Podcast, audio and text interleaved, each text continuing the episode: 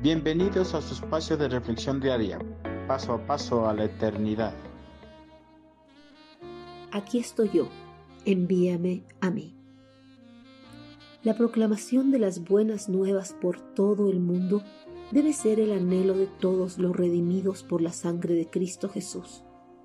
Pero la realidad es muy diferente, pues un gran número de redimidos, a pesar de que proclaman a viva voz su profundo amor a Dios, no están dispuestos a dar su tiempo a la causa de Cristo.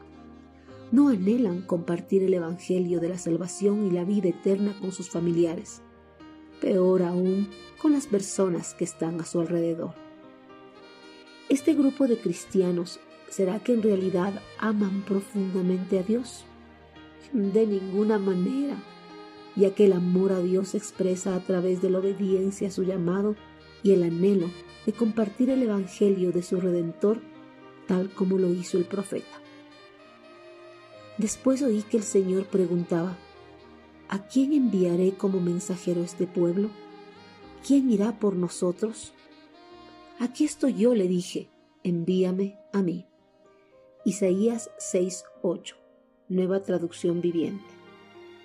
Desde la época del Antiguo Testamento, el Redentor de este mundo constantemente está llamando a sus redimidos para que sean sus voceros delante de los no redimidos.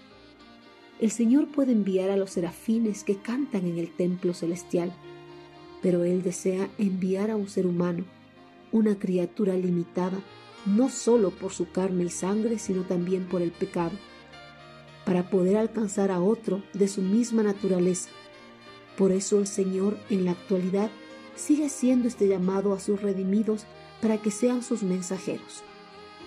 En el pasado, Isaías escuchó este llamado y dijo a Dios, Aquí estoy yo, envíame a mí. El amor a Dios mueve al verdadero siervo a salir y proclamar por el mundo el mensaje de la redención de los pecados y la salvación eterna. Si de veras proclamamos nuestro amor a Dios, es momento de que escuchemos su llamado y al igual que el profeta Isaías digamos a viva voz a nuestro Señor, aquí estoy yo, envíame a mí.